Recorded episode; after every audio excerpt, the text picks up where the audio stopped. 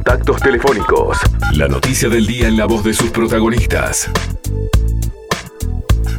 Bueno, hoy nos estamos comunicando con Nicolás Sosano, quien es un diseñador de alta costura, un faro de inspiración para varias multimarcas, pero además ha desarrollado un estilo propio que el particular estilo de diseñador hace que unas creaciones sean elegidas por importantes figuras del medio nacional, siendo encargado de vestir para varias galias nacionales e internacionales. Realizó en varias ocasiones el vestuario para representantes de Miss Mundo y Miss Universo. En, dos, en tres ocasiones, 2014, 2016 y 2018, actrices fueron premiadas como las más elegantes luciendo vestidos del diseñador. También fue diseñador del año en 2017 en los premios Hombres del Año. Le damos la bienvenida entonces a conocido diseñador Nicolás Osano. Buenos días, Nicolás, ¿cómo estás? Buenos días, ¿cómo están todos por ahí? Todo muy bien. Bueno, hoy te comentamos un poco, Nicolás, de lo que ha sido la pandemia para todo lo que ha sido el rubro de fiestas, ¿no? Me imagino que eh, la alta costura no se escapa un poco a lo que ha sido este el, rubro fiestas y que ha sido afectado. ¿Cómo te ha afectado vos directamente? Y bueno, viste, fue como un quiebre, digo, brutal el tema de marzo del año pasado, que todo empezó como en principio se iba a cortar. Nicolás, disculpa que te interrumpe, pero ¿estás usando manos libres? ¿Estás usando manos libres? No se escucha bien. Estoy con los audífonos, para que te Necesitamos que estés en línea sin manos libres porque no, no te estamos escuchando como debería ser. Así ya. ¿Ahí? Ahí perfecto. ¿Nos estabas contando, Nicolás? Que bueno, que en marzo del año pasado, cuando arrancó todo, que fue un corte así a cero, que en principio se iba a manejar, se manejaba la idea de dos semanas, justo caía semana de turismo, se esperaba después del turismo, como que bueno, iba a ser un corte, que te digo la verdad, es horrible, pero yo dije, me viene bárbaro porque venía con un agotamiento ya de toda la zafra de diciembre, enero, febrero, lo que ya había arrancado de marzo, que dije, bueno, unas mini vacaciones para desestresar. Pero aparte vos siempre estabas con mucho trabajo, son épocas que vos justo termina una, una zafra de mucho trabajo para vos. Sí, un agotamiento, pero brutal era. Y dije, estaba bueno, unas mini vacaciones. Bien. El tema que, bueno, después pasó turismo, después son dos meses, dos meses y medio, se reprogramó todo, bueno, julio, agosto, se reprogramaron todas las fiestas que habían quedado colgadas, pendientes, y bueno, se fue acercando julio, agosto, se volvió a suspender todo, después como en esa época venía todo más o menos bien, ¿Mm? eh, se reprogramó todo noviembre, diciembre, enero, ahora sí, ahora sí, otra vez se reprogramó eh, marzo-abril, marzo-abril explotó todo, se cortó todo de vuelta y bueno, ahora por fin, recién desde julio que habilitaron de vuelta las fiestas y bueno, después que la noticia del tema de bailes y eso es como que ahora sí, bueno. El año pasado cuando cuando me decís que se iba reprogramando, ¿tenías algún trabajo por lo menos puntual de algo? Porque claro, la gente ni siquiera salía a la casa de nadie, o sea, era muy difícil poder diseñar un vestido o algo para hacer qué. No, ese era el tema, claro, los primeros tres meses eh, fue como la muerte total, porque bueno, se había cortado a cero todo lo que era eventos y todo, ¿no? Y después en finales de agosto, septiembre, empezaron a haber eh, pequeñas fiestitas, bodas, eventos muy reducidas. Bueno, estaba, si bien hubieron fiestas, eh, fiestas, por llamarlo fiestas, ¿no? Pero claro, no era ni el volumen de fiesta que correspondía para la época, y tampoco las fiestas eran del volumen que de gente que obviamente que, la cantidad de trabajo que uno agarra. Claro, al tener que cuidar la burbuja, digamos, este eso era muy minimizado, digamos, ¿no? Lo, que, Entonces, claro, yo siempre estaba trabajando en una incertidumbre porque había fiestas que se te cancelaban igual una semana antes. Porque de repente se desmontaba todo, ¿no? Que es un peligro, que esto, que lo otro, y desmontaban todo. Entonces, claro, se estaba trabajando en una incertidumbre total que hasta una semana antes o unos días antes no sabías si, se terminaba el trabajo, si no se seguía con el trabajo. ¿Te quedaron muchos vestidos por, por hacer? O sea, por ejemplo, eh, te mandaron a hacer un vestido, se canceló la fiesta y te quedaron medio vestido hecho. ¿Cómo, cómo fue eso? No, eso sí, quedaron pila de fiestas colgadas, que está, algunas recientes están reprogramando para ahora, para lo que queda de este año, y otras que claro, que ya se dan como perdidas, porque bueno, lo que es casamiento, según los casamientos, ya no existe más el casamiento. Pero está el vestido ahí, me imagino, medio vestido hecho. y bueno, quedaron ahí a medio hacer, que bueno, claro. pero ya en alguna otra oportunidad, sino el tema de los cumpleaños de 15, que es lo más complicado, porque claro, te cuenta que hay chicas que cumplían en marzo el año pasado de 15, entre una cosa y la otra ya están cerca de cumplir los 17. Claro. Entonces, como que ya está. bueno, igual se le está buscando la vuelta de, no sé... del 15 más 2. o festejar ya pensando los 18, se pensó también en hacer la fiesta tipo los dulce 16, ¿viste? Pero ni, ni para eso alcanzó. Entonces, es como que se está en una incertidumbre total. Nicolás, te quería preguntar porque una de las cosas que se tenía el temor es si, si este casi, estos casi dos años, porque vamos a terminar un ciclo casi de dos años, le cambiaban las costumbres a la gente, porque viste que eh, puede pasar que se pierde, hay épocas en las que se festeja cumpleaños de 15, después baja, después vuelve a festejarse. ¿Cómo estás viviendo el tema de lo que es la reactivación? ¿Hay interés? ¿La gente vuelve con ganas? Sí, cosa que por lo que yo veo es la gente es como que está, ahora sí, y ahora festeja, la gente que realmente si tenía incertidumbre de festejar, ahora es como yo creo que todo el mundo quiere festejar. No sé si fue la, abstinencia de fiestas que hay, donde se nos va a acabar el mundo, que ahora la gente festejo o festejo igual.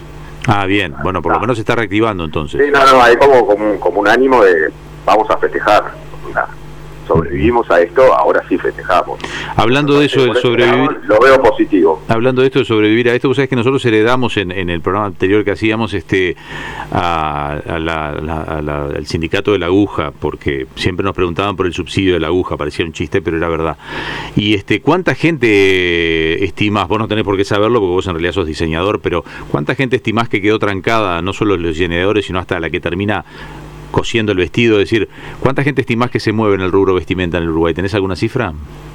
El número exacto de decirte, eh, no, sabría decirte un número exacto, pero te puedo asegurar que es muchísima gente, porque no solo es el rubro de, bueno de la gente que cose, sino el tema desde los que te venden las telas, los que te venden, no sé, todos los avíos, que obviamente tuvieron las ventas pero cortadas a cero, lo que son las casas de, telas y las que se especializan más en el, tela, en el tema telas para fiesta, alta costura, onda, directamente ni traían telas porque no tenían a quien vendérsela directamente. Entonces ahí ya también eh, redujo impresionante el personal en lo que son las casas de telas, todo. Entonces obviamente que si empezás a conectar como subrubros, es impresionante la cantidad de gente que quedó afectada, ¿no? Bien, te estábamos preguntando muy directamente por el que viene a pedir, o la que viene a pedir un vestido para una fiesta, pero además los diseñadores tienen que planear colecciones y tienen que ver si hacen lanzamientos, y tienen que, si van a hacer un desfile. Toda esa parte como está trancadísima también.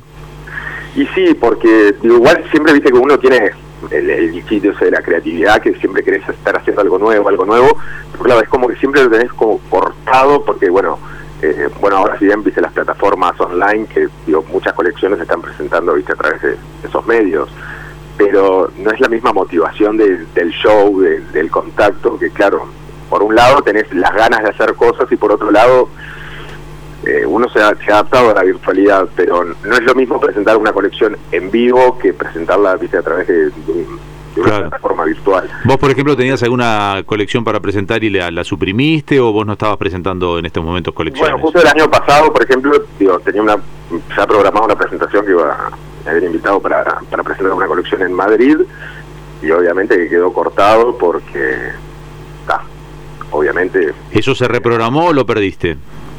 No, eso quedó, ahora por ejemplo este año se hizo una edición virtual y te digo la verdad que... Eh, no era lo mismo. ¿No te entusiasmó, no participaste? No, no me entusiasmaba porque, claro, el entusiasmo es como todo, ¿no?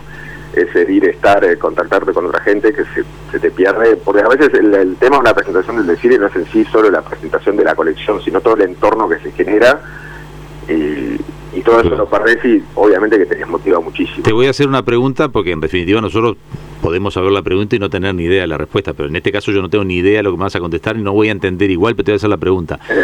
¿Qué se viene para este año? Es una pregunta que yo sé que, que, las mujeres o, algún hombre que está en la moda sabe y entiende. ¿Qué se viene para este año, por ejemplo, en moda?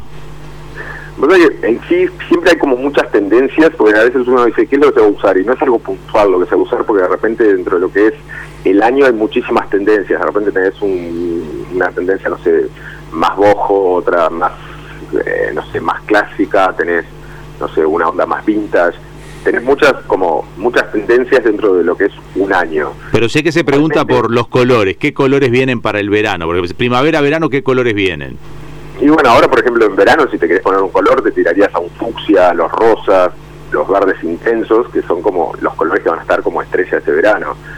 Pero igual siempre te digo, onda, no hay que ajustarse a las tendencias, sino ponerse lo que uno se siente cómodo y se identifica. Y ahora unas preguntas más, más, más de esas curiosidades. De, ¿Quién es más difícil de conformar, la novia o la madre de la novia? ¿Vestido para, para la, la madrina o vestido para la novia? ¿Qué es lo más difícil? ¿Quién es, quién es más insoportable? Eh, de- perdón, ¿quién es más No, difícil? Insoportable no, pero a veces vos sabés que la presión es más de las madrinas que de la novia en sí. A veces la novia como que está, está como en su burbuja de felicidad y está todo bien, está con el entusiasmo y de repente la madre tiene como, eh, no sé, se carga más esa responsabilidad del casamiento de la hija que de repente a veces la atención la tiene más la madre que la propia novia. Pero bueno, está, no todos los casos son iguales y Decime, una, vos tenés que cuidar a la clientela porque te pueden estar escuchando, pero cuando una mujer dice este vestido me hace gorda, uno no debería contestarle, no señora, son las pastas del domingo. Pero eso, es- no, no contestes vos, déjalo por ahí. No te hago cómplice de, de La mi dejamos chiste. en- en la dejamos por ahí, ¿viste? Porque yo me imagino que si a mí viene alguien, le estoy haciendo un vestido y me dice, este vestido me hace gorda, le dirían, señora, creo que son las pastas del domingo. O se comió el vestido. Claro, Tato, vos qué, qué querías No, simplemente decir que bueno, que Nicolás, este, aparte, eh, un poco te, te retransformaste o te reconvertiste el año pasado. Una, co- una pe- en pequeñas cosas, por ejemplo, este, hiciste unos tapabocas que estaban muy buenos, que son una especie de, de tapabocas de diseñador. Yo tengo acá, me puse una, nos sacamos una foto con el tapaboca puesto junto a Nicolás, el que quiere entrar a mi Instagram es tatín-lópez. Está la foto ahí con Nicolás Osano y el tapaboca de diseñador que está muy bueno, la verdad que está muy lindo en ocasiones para salir vestido o algo. Y el tapaboca este, la verdad que viste bastante está muy bueno porque hay que meterle onda a un tapaboca, ¿no? Y la verdad que vale la pena ver la foto ahí en tatín-lópez y ver un poco el tapaboca. ¿Eso que se te ocurrió a vos, Nicolás? ¿Cómo fue?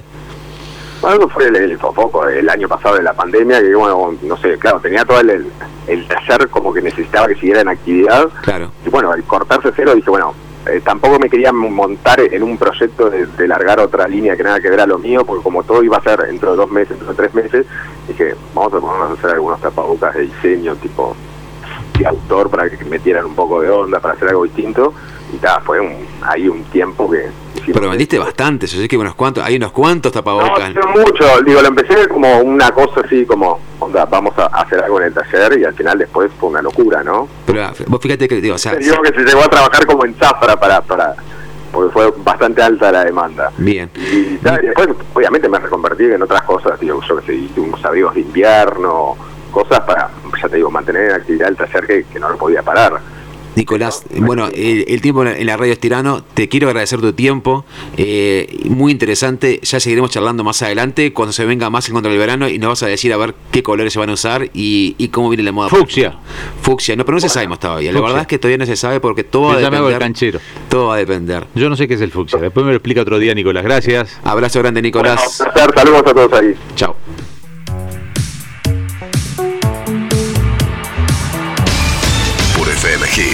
Periodístico a tu medida, con Leonardo Luzzi, Jorge Gatti, Diego López de Aro y Andrés Faría.